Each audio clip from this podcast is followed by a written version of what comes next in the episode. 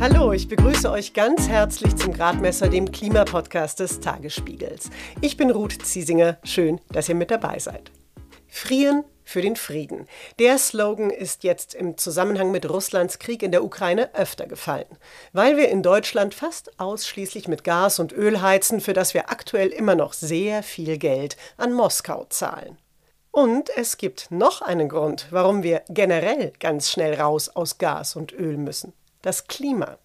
Beim Heizen mit Gas und Öl pusten wir nämlich mengenweise CO2 in die Atmosphäre und das verstärkt dort kontinuierlich den Treibhauseffekt und die Erde erhitzt sich immer weiter.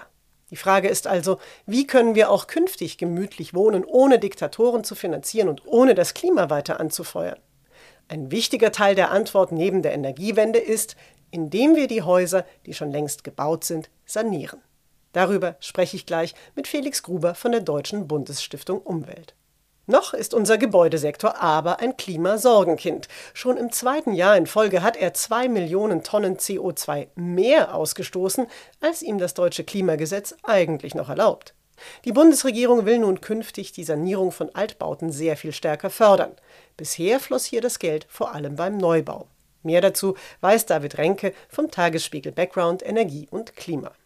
Die Regierung hat eben gemerkt, dass die Förderung, die sie investieren, gerade beim Neubau eben nicht den Effekt erreichen, den sie eigentlich sich wünschen würden, weil Neubauten ohnehin schon meist eine recht hohe Energieeffizienz haben. Ganz anders sieht es aber bei bestehenden Gebäuden aus. Wenn man dann das Thema Gebäude und Klimaschutz sich anschaut, dann stellen sich immer zwei Fragen. Erstens, wie wird geheizt? Mit Öl, Gas oder mit Erneuerbaren. Und dann ist natürlich die Frage, wie lange bleibt diese Wärme in der, in der Wohnung und damit eben, wie gut ist das Gebäude gedämmt. Das haben auch verschiedene Studien bereits belegt. Kürzlich zum Beispiel die Deutsche Unternehmensinitiative Energieeffizienz, kurz DENEF. Die haben berechnet, dass alte Einfamilienhäuser zum Beispiel bis zu 70 Prozent ihres Energiebedarfs einsparen könnten. Damit übernimmt übrigens die Bundesregierung auch keine neue Idee, sondern das ist ein ähnlicher Fokus, den auch schon die EU eingeschlagen hat, die das eben als Fokus bei ihrer Green Deal-Strategie schon im letzten Jahr ausgegeben hat. Jetzt steht das sogenannte Sommerpaket an, quasi Teil 2 eines großen Gesetzespaketes, mit dem die Regierung den Klimaschutz voranbringen möchte. Anders als im Osterpaket wird nun der Gebäudesektor auch eine Rolle spielen. Doch die geplanten gesetzlichen Vorgaben zu Energieeffizienz und Klimaschutz könnten im Blick auf Sanierung noch verbessert werden. Ein Problem, das oder ein Kritikpunkt, der ganz ähnlich ist, wie wir das schon gerade bei der Förderung besprochen haben, ist, dass der Fokus wieder auf Neubauten liegt. Dabei haben wir ja schon besprochen, dass eigentlich das Problem im Bestand liegt und hier die größten Effizienzpotenziale liegen. Ein Vorschlag wäre also, dass man in diesem Sommerpaket eben auch genau auf diesen Bestand schaut und da gesetzliche Vorgaben formuliert, wie Sanierung klimafreundlich oder nach welchen Standards die Sanierung passieren müsste, damit sie dann klimafreundlich ist. Mal sehen, ob David Renkes Anregung Gehör findet. Energieexperte Felix Gruber fände das sicher gut. Das Gespräch mit ihm hört ihr gleich kurz vorneweg. Felix Gruber verwendet den Begriff Kilowattstunden. Ihr wisst das vermutlich alle, aber nun nochmal zum besseren Verständnis. Man kann Energiemengen, darunter auch Wärmemengen, mit Kilowattstunden angeben. Der Primärenergiebedarf von Häusern wird dann meist in Kilowattstunde pro Quadratmeter dargestellt. Wie geht es weiter mit der Europäischen Union? Präsidentschaftswahlen in den USA, EU-Parlamentswahlen, geopolitische Krisen und wirtschaftliche Schwierigkeiten. Wir suchen Lösungen für diese Herausforderungen. Am 19. und 20. März auf der digitalen Europakonferenz von Handelsblatt, Die Zeit, Tagesspiegel und Wirtschaftswoche. Über die Zukunft Europas sprechen wir mit Bundeskanzler Olaf Scholz, Wirtschaftsminister Robert Habeck und vielen mehr. Kostenlose Anmeldung unter europe20xx.de.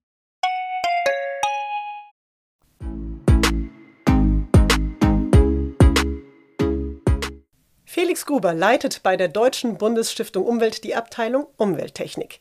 Die DBU hat jetzt die Initiative Zukunft zu Hause gestartet. Hier sollen sanierungswillige Infos finden, sich vernetzen können und beraten werden.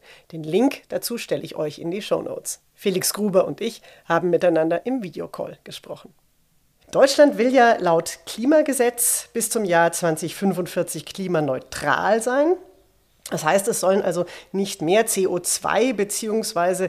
CO2-Äquivalente in die Atmosphäre gepustet werden, als man sie dieser wieder nicht anderweitig entnehmen kann. Wenn wir jetzt auf den Gebäudesektor in Deutschland schauen, wie groß ist denn da aktuell einmal der Energiebedarf und wie hoch ist außerdem der Anteil der Emissionen am gesamten deutschen Emissionsausstoß? Der Energiebedarf für den Gebäudebereich ist eigentlich einer der größten. Also für die Mathematik wäre es jetzt, unter den Mathematiker wäre es nicht richtig, aber wenn man es ganz grob vierteln will, dann sagt man, man wir haben das, äh, den Gebäudebereich, wir haben den Verkehrbereich, wir haben die Industrie und wir haben das Gewerbe. So, und wenn man es jetzt genau anguckt, dann nehmen wir uns den Gebäude- und Haushaltsbereich, der macht 30 Prozent aus.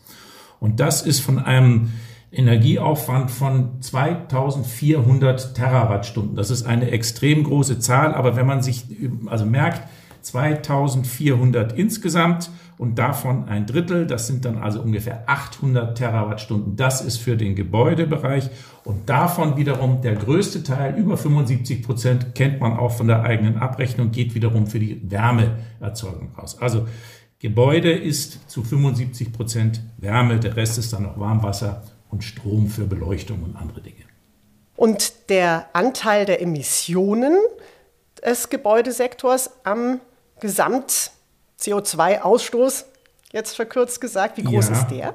Der ist im Prinzip genauso und zwar ist das da bedingt, dass dadurch bedingt, dass wir eben ganz überwiegend äh, noch mit fossiler Energie heizen. Wenn wir mit Kohle Gas oder Erdöl heizen, können Sie ja die CO2-Äquivalente dem eins zu eins zuordnen.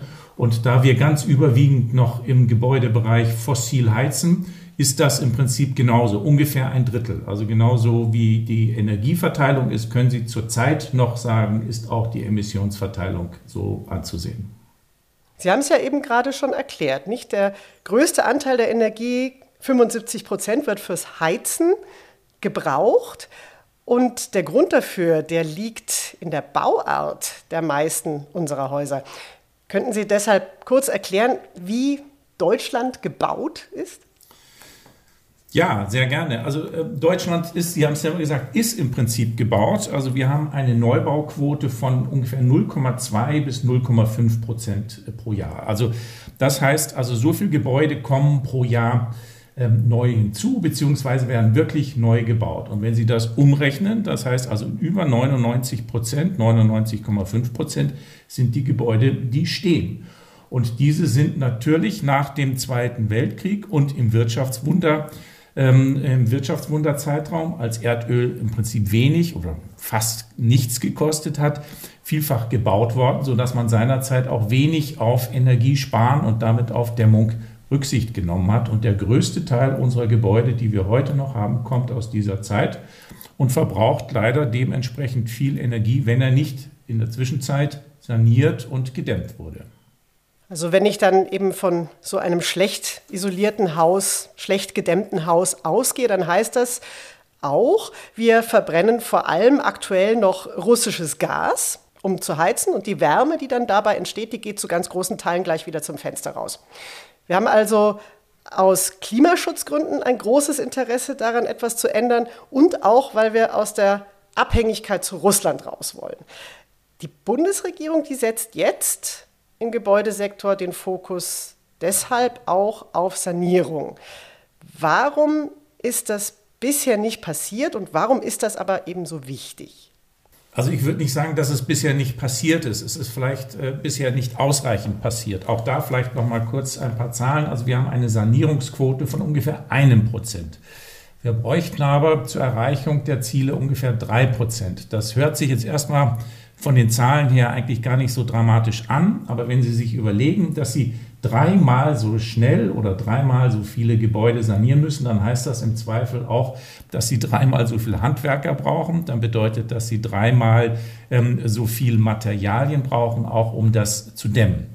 Aber um auf Ihre Frage zurückzukommen. Also wir haben in den letzten Jahren ganz überwiegend auch durch äh, äh staatliche Vorgaben, das sind dann die Energieschutzverordnungen bzw. die Energieeinsparverordnungen gewesen, dafür schon gesorgt, dass Sanierung stattfindet, aber nicht in dem Maße. Und insbesondere für den Neubau, da müssen wir sagen, haben wir schon eine Menge erreicht. Neubauten, die heute gebaut wurden und die auch schon, sagen wir mal, in den Nullerjahren und in den 90er Jahren gebaut worden sind, brauchen deutlich weniger Energie als die vorhin genannten aus den 60er und 70er Jahren. Das ist teilweise ein Faktor 5, um den das besser geworden ist. Also da vielleicht auch nur noch mal die Zahl, damit man sich das ungefähr so merken kann bis zu 200, 250 Kilowattstunden pro Quadratmeter und Jahr. Das heißt, Sie nehmen Ihre Fläche, multiplizieren das mit 250 Kilowattstunden und dann wissen Sie, was Sie pro Jahr an Energie verbrauchen. Das ist das, was in diesen 50er oder 60er, 70er Jahren ist. Inzwischen sind wir bei Neubauten bei ungefähr 50 aber es bleibt das Problem, dass wir eben viele alte, noch unsanierte Gebäude haben, die in dieser Größenordnung von jedenfalls weit über 100 Kilowatt, 150, 200 Kilowattstunden pro Quadratmeter und Jahr liegen. Und wenn Sie sich jetzt ganz konkret so ein Haus vorstellen, das eben noch einen viel zu hohen Energieverbrauch hat und wenn wir das jetzt quasi gemeinsam vom Keller bis zum Dach einmal durchgehen, was gibt es denn da wo für Möglichkeiten, einerseits vom Einsatz von Öl oder Gas wegzukommen und aber andererseits auch insgesamt Energie einzusparen? Genau, man muss bei dieser Frage zwei Dinge berücksichtigen. Das eine ist, wie beheize ich mein Gebäude? Das ist also die Frage nach dem Brennstoff. Da sind wir ganz überwiegend, ich sagte es vorhin, noch im fossilen Bereich. Gas und Öl sind die Hauptenergieträger. Und der zweite wichtige Schritt ist, wie reduziere ich den Verbrauch, den mein Haus hat? Und da gibt es verschiedenste Maßnahmen. Also als erstes mal, ähm, äh, das muss nicht unbedingt die Reihenfolge der Sanierung sein, aber natürlich erstmal gucken, dass ich die Wände und das Dach ordentlich dämme und sozusagen ungewolltes Entweichen der Energie, der Wärme hinbekomme. Dasselbe gilt für die Fenster. Dann muss ich gucken, dass ich dasselbe auch zum Keller hin, äh, hinbekomme. Also auch der Keller ist ein Bereich, wenn er nicht gedämmt ist, wo viel Wärme verloren geht. Die Fenster sind häufig die Schwachpunkte. Nicht nur, weil sie, wenn sie auf Kipp stehen, natürlich dann gewollt frische Luft reinlassen und Wärme nach draußen, sondern weil sie vielfach auch nicht dicht schließen. Und es gibt dann bei neuen Gebäuden die Möglichkeiten auch einer Wärmerückgewinnung über eine Lüftungsanlage, was ähm, eigentlich sehr klug ist, nämlich die schlechte Luft im Prinzip rauszulassen, ihr aber im Vorfeld, bevor sie rausgeht, noch die Wärme zu entziehen und die frische Luft, die reinkommt, der gebe ich die Wärme wieder drauf und so habe ich einen geringeren Verlust. Das ist also der Sanierungsbereich und das andere wäre, sich darum zu kümmern, wie beheize ich. Man kann umsteigen auf eine Wärmepumpe, kombiniert zum Beispiel mit Photovoltaik, wo ich dann aus der Umgebungsluft oder aus der Umgebung des Erdreiches Wärme abziehe und sie dann in einem Prozess mit ähm, elektrischem Strom, am besten vom Dach, vom PV unterstützt, dann in Wärme umwandeln. Das wäre also durchaus eine Möglichkeit, hier auch umzustellen. Also man kann sagen, die technischen Möglichkeiten sind durchaus gegeben, um eben wirklich sehr stark Energie zu sparen. Wie sieht es denn in der Praxis aus? Von was für einer Größenordnung sprechen wir denn und auch von was für einem Zeitraum, gerade auch im Blick auf unsere eigenen Klimaziele, wenn jetzt, sagen wir mal, die dreckigsten Häuser aus den 60ern und 70ern saniert werden müssen? Ich hatte ja vorhin die äh, Zahl genannt, dass wir ungefähr zurzeit bei einer Sanierungsquote von, von einem Prozent sind. Wir müssen das ähm, verdreifachen, um die Klimazahlen hinzubekommen. Das ist natürlich aus vielen Gründen leichter gesagt als getan. Zum einen sind es nicht unerhebliche Investitionen, die damit verbunden sind. Also man muss sich schon mit einigen 10.000 Euro für ein gesamtes Haus auseinandersetzen. Zum zweiten. Ein Einfamilienhaus dann. Bitte?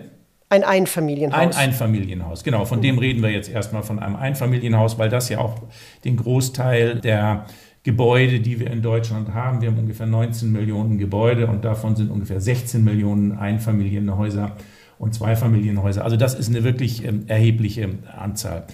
Neben der berechtigten Situation, dass man da eben erstmal doch eine, nochmal eine ganze Menge Geld in die Hand nehmen muss, das sich aber langfristig lohnt, das will ich also ausdrücklich sagen, ist es natürlich auch ein Aufwand. Sie müssen mit verschiedenen Gewerken sprechen. Sie müssen im Prinzip durch eine gute Energieberatung ähm, eine sinnige Reihenfolge hinbekommen. Gerade wenn man nicht eine Komplettsanierung machen will, ist es zuerst sinnvoll zu dämmen und dann den Heiz, die Heizungsanlage auszutauschen. Sollen zuerst die Fenster oder dann das Dach saniert werden? Das ist nicht ganz trivial. Da gibt es aber gute Beratungsmöglichkeiten, die einem helfen. Es ist und bleibt aber ein sehr, sehr engagiertes und ähm, ambitioniertes Ziel. Das muss man ganz deutlich sagen. Sie haben ja jetzt als Deutsche Bundesstiftung Umwelt ganz aktuell auch ein eigenes Förderportal eingerichtet, das heißt Zukunft zu Hause. Und darin wenden Sie sich eben explizit an sanierungswillige Besitzerinnen und Besitzer von besagten Ein- und Zweifamilienhäusern. Was ist denn da Ihr Ansatz? Was ist denn aus Ihrer Sicht am wichtigsten für diese Personen? Was sind die wichtigsten Hilfestellungen, die sie brauchen? Und was ist möglicherweise eben auch in der Kommunikation ein ganz wichtiger Punkt, den man nicht außer Acht lassen darf? Also wir wollen mit dieser Kampagne, die auf, sagen wir mal, einer ganzen Reihe auch von Erfahrungen aus anderen Projekten der DBU beruht. Wir fördern ja auch viele andere Projekte. Wir wollen eigentlich ein bisschen die Angst vor dem, was ich gerade beschrieben habe, nehmen und wollen eigentlich mit guten Beispielen, mit guten Kontaktadressen, mit Online-Informationsveranstaltungen, mit Praxisberichten, diejenigen, die das für sich als ein grundsätzlich richtiges und wichtiges Instrument, nämlich das eigene Haus zu sanieren, ansehen, denen wollen wir ein bisschen Hilfestellung geben und sie begleiten bei diesem Prozess und sagen, das ist gar nicht so komplex, wie es auf den ersten Blick aussieht. Natürlich muss man die Schritte gut miteinander wählen, aber es gibt langjährige und viele Erfahrungen und wir verstehen diese Kampagne, dieses Portal als einen Ort, wo man sich da auch austauschen kann, wo man mit anderen Netzwerken, es gibt von CO2 Online, der, der DENEF, also es gibt äh, von der DENA, es gibt viele gute Einrichtungen, die hier äh, tolle Beratungen machen. Viele Verbraucherschutzzentralen äh, sind dort dabei. Auch Teile der Handwerkerschaft ist hier sehr engagiert. Und das wollen wir eigentlich alles ein bisschen zusammenführen und damit unseren kleinen Beitrag dazu leisten, dass wir diese drei Prozent, diese wichtige Zahl, dass wir die etwas schneller erreichen und die Leute engagiert und mutig an diesen Schritt herangehen. Handwerkerschaft haben Sie jetzt gerade selbst angesprochen. Das spielt auch eine Rolle im Portal. Das wird ja oft als Knackpunkt genannt, dass es im Moment einfach zwar viele Menschen gibt, die jetzt interessiert sind und auch aufgrund des Kriegs in der Ukraine nochmal ein gesteigertes Problembewusstsein haben, was eben unsere Energieversorgung betrifft, aber es gibt kaum Fachkräfte oder nicht kaum, aber es gibt zu wenig Fachkräfte, um diesen Bedarf jetzt auch erfüllen zu können. Ja, das ist ein wirklich großes Problem. Also für das eine Prozent, was wir äh, sozusagen schaffen im Jahr an Renovierung, ist das ausreichend. Aber wie gesagt, ich sagte es vorhin, eine Verdreifachung bedeutet auch, dass wir eine Verdreifachung im Prinzip oder zumindest eine deutliche Steigerung der Handwerkerschaft und des ausgebildeten Personals brauchen. Und hinzu kommt ja, dass die Technologien, die verbaut werden, wenn man sich an Wärmepumpen und so etwas äh, mal orientiert, eher komplexer werden, als das die früheren Heizungsanlagen waren und damit also auch der Ausbildungsgrad erforderlich ist. Aber auch hier gibt es ähm, gute Initiativen. Aber das ist ein möglicher Flaschenhals ähm, neben der Finanzierung. Und wir müssen auch gucken, ob wir dauerhaft mit den Ressourcen ausreichend versorgt werden können. Wir merken das ja, dass durch gestörte Lieferketten bestimmte Dinge nicht mehr äh, zu jeder Zeit verfügbar sind. Und da gibt es die Befürchtung, dass das auch gerade für bestimmte Pumpentypen, für bestimmte Solarmodule, für bestimmte Wärmepumpenteile durchaus gilt und wir hiermit eine zusätzliche Bremse bekommen, die uns das Erreichen der Ziele dann nochmal etwas erschwert.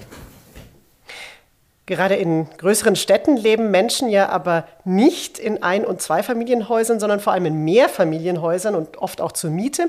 Und da kann man ja dann kaum die Wärmewende jedem Haushalt individuell überlassen. Müssten da nicht die Kommunen viel stärker in die Kommunikation mit den Bürgerinnen und Bürgern gehen, wie saniert werden könnte und grüne Energien eingesetzt werden können und dann eben entsprechend auch Kiez- oder Quartiersprojekte koordinieren?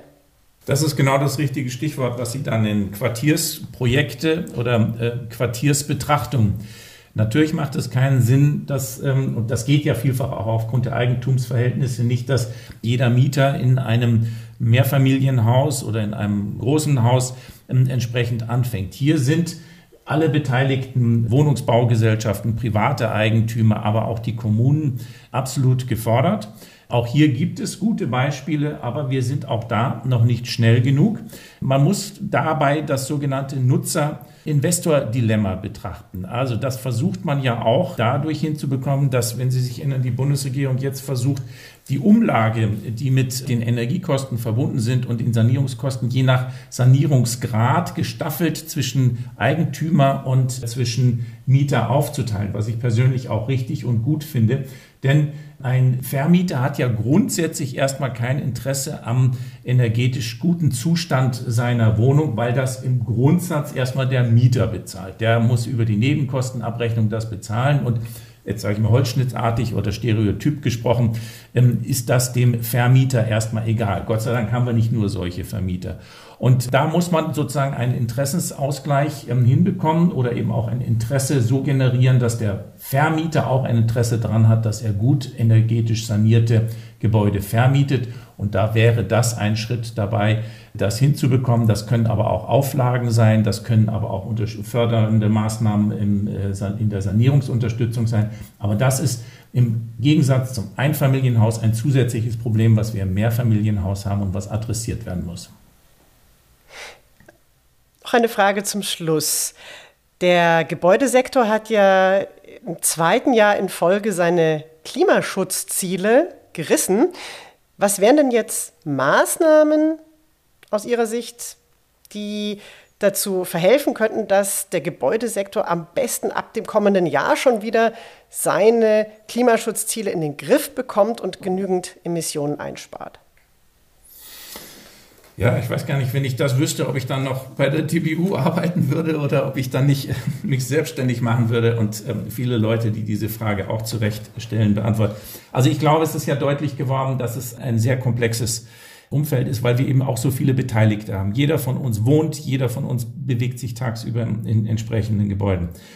Was aber meines Erachtens ganz wichtig ist, ist, dass wir eine, das sind, dass wir jetzt langfristig und verlässliche Entscheidungen haben, auf deren Basis in Hinblick auf Förderung oder eben auch bestimmten Anforderungen, die Gebäude erfüllen müssen, die Investoren ein Gefühl haben, dass das sich nicht nach der nächsten Wahl möglicherweise wieder ändert und Dinge dann wieder zurückgenommen werden oder nochmal wieder verschärft werden. Also dass dieses abwartende mal gucken, ob das jetzt wirklich das ist, was wir brauchen, dass wir das beenden an und für sich die Finanzierung ist relativ gut ausgestattet und wenn das dauerhaft ist. Wir sprachen vorhin drüber, die Technologie haben wir. Es ist ja nicht so, dass wir nicht wissen, was wir tun sollten. Und äh, dann ähm, lassen Sie uns alle zusammen loslegen, jeder an seinem Platz. Dann soll es hoffentlich klappen. Und es bleibt äh, trotzdem, es bleibt anspruchsvoll. Aber was ist die Alternative, frage ich. Was ist die Alternative? Ich glaube, wir haben keine.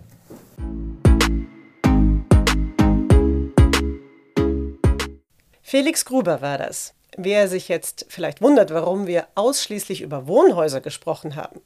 Natürlich müssen auch alle rund 2,5 Millionen Schulen, Bürogebäude, Universitäten, Krankenhäuser, Einkaufszentren und andere Nichtwohngebäude hierzulande saniert werden.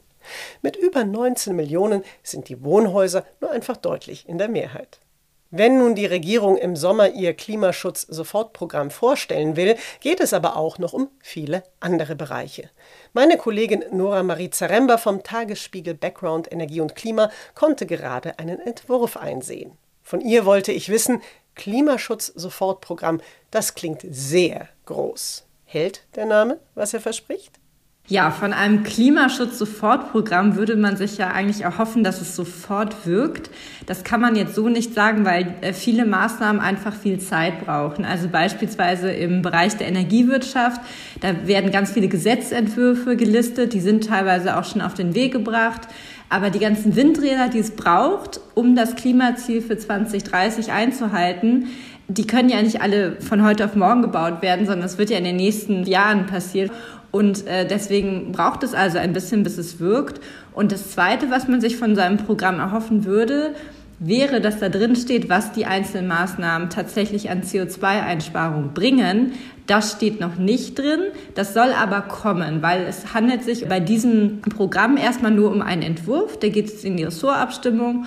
Und wenn dieser, dieses dann verabschiedet ist im Kabinett und auch äh, sozusagen final, dann wird es ja diesem Expertenrat für Klimafragen vorgelegt. Und der schaut sich dann auch an, was bringen die Maßnahmen und aufgrund dieser ganzen Zahlen wird er dann eine Bewertung vorlegen. Diese Bewertung dürfte beim Verkehrssektor interessant werden. Der kommt nämlich wie der Gebäudesektor nicht runter von den hohen CO2-Emissionen. Nora Zaremba sagt, welche Maßnahmen im Klimaschutz-Sofortprogramm hier deshalb vorgesehen sind und wie sinnvoll diese sind. Ja, also mittlerweile ist klar, dass wohl die Förderung für Hybridautos eingestellt werden soll. Das ist schon sinnvoll, weil man wohl gar nicht gut nachvollziehen konnte, wie oft auch denn der Elektroantrieb genutzt wurde bei so Hybridautos. Eine weitere Maßnahme ist, dass Unternehmen E-Autos mit einer Sonderabschreibung leichter finanzieren können. Im Bereich Lkw ist ein bisschen was geplant. Also zum Beispiel soll die Euro-Vignette mit einer CO2-Komponente versehen werden so dass wer mehr verbraucht, auch mehr zahlt. Auf der anderen Seite, also gerade beim, bei der Förderung der E-Autos wurde so ein Sektor total vernachlässigt, nämlich das Dienstwagenprivileg für Verbrenner. Das ist nicht abgeschafft worden. Das ist äh, Experten zufolge halt immer noch so, ein, so eine Sache, wo jetzt eigentlich dringend mal was angegangen werden muss. Und auch das Thema Besteuerung wurde gar nicht angefasst, also weder mit Blick auf die Kfz-Steuer noch mit Blick auf die unterschiedliche Besteuerung von Diesel und Benzin. Und was auch nicht drin ist, ist das Tempolimit, obwohl verschiedene Studien sagen, das wäre doch jetzt eigentlich mal ein kostengünstiger, eine kostengünstige Maßnahme, um auch wirklich Energie einzusparen. Habt ihr es gemerkt? Über den Zugverkehr hat Nora Zaremba nicht gesprochen. Denn für die Schiene, immerhin unser klimafreundlichster Verkehrsträger, bringt das Klimaschutz-Sofortprogramm wenig Verbesserung. Im Papier steht sogar, dass für den Ausbau des Schienennetzes nicht genug Geld da ist. Klimaschutzziele sowie der Aufbau des geplanten Deutschlandtaktes würden so verfehlt, heißt es. Tja, schade eigentlich. Aber gut, dass wir uns einen Tankrabatt leisten. So, Entschuldigung bitte, das war etwas sarkastisch. Die Klimakrise ist einfach massiv und tödlich. Schon heute, jetzt und für viele Menschen. Vor allem für diejenigen, die am wenigsten für den Klimawandel können. Um sie geht es in der kommenden Folge mit dem Direktor des World Food Programs in Deutschland, Martin Frick. Wenn ihr den Gradmesser abonniert, verpasst ihr die Folge nicht. Ihr findet ihn auf allen bekannten Podcast-Plattformen. Und eure Kritik und Fragen finden uns unter gradmesser.tagesspiegel.de. Ich würde mich freuen, wenn ihr nächstes Mal wieder mit dabei seid. Mein Name ist Ruth Ziesinger. Alles Gute.